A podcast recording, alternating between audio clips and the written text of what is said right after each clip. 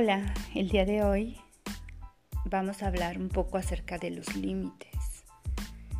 Muchas veces creemos que marcar límites significa confrontarnos con las personas, hablarles de una manera eh, determinante, decirles lo que no nos parece y enfrentarnos.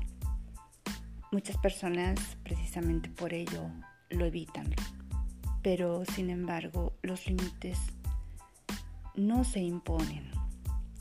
Los límites es aquello que nosotros no estamos dispuestos a hacer porque nos comprometen, nos compromete ya sea nuestra seguridad, no, nuestra autoestima. Entonces, marcar nuestros límites en realidad no tiene que ver con nosotros. Esos límites que nosotros establecemos, los establecemos por nuestras acciones. ¿A qué me refiero?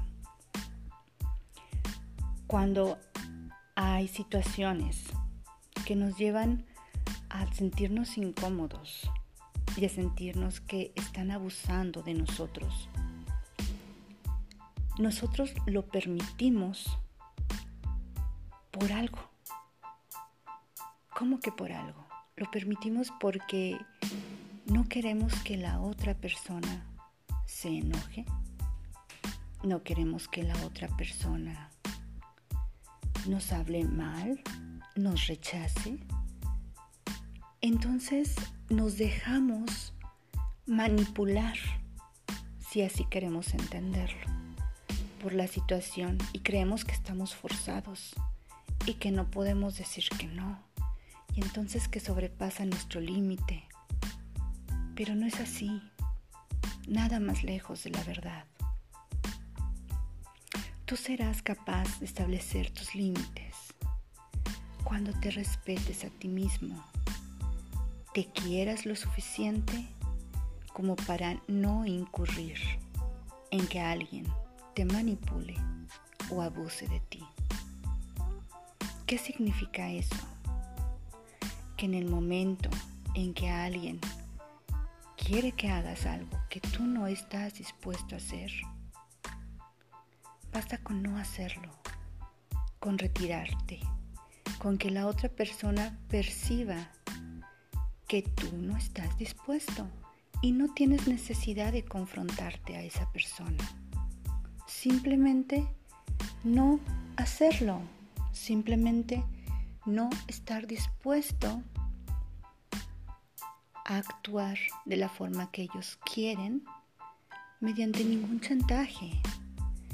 Las personas que se dejan manipular, esa es la cuestión, se dejan, se permiten ser manipulados. Si tú eres seguro de ti mismo, si tú actúas respecto a tus valores, si tú, y esta es una de las más importantes, no tienes necesidad, escúchalo, necesidad de ser agradado, necesidad de que no te rechacen, en ese momento tú estableces tu límite. Porque ¿qué pasa? Las personas pueden detectar que a ti no te gusta ser rechazado. Y entonces van a lograr que tú hagas cosas a las que comúnmente no estarías dispuesto para evitar el rechazo. ¿Te das cuenta? ¿Te das cuenta de todo el poder que le cedes a las otras personas cuando tienes esas necesidades? Si tú tienes necesidad de ser agradado, necesitas que los demás te aplaudan, te den la palmadita, que está todo bien, que lo estás haciendo muy bien. Porque en el momento en que no lo hagan, te sientes mal y entonces es cuando incurres a sobrepasar tus límites porque tienes miedo a ser rechazado. O bien, necesitas el amor de alguien.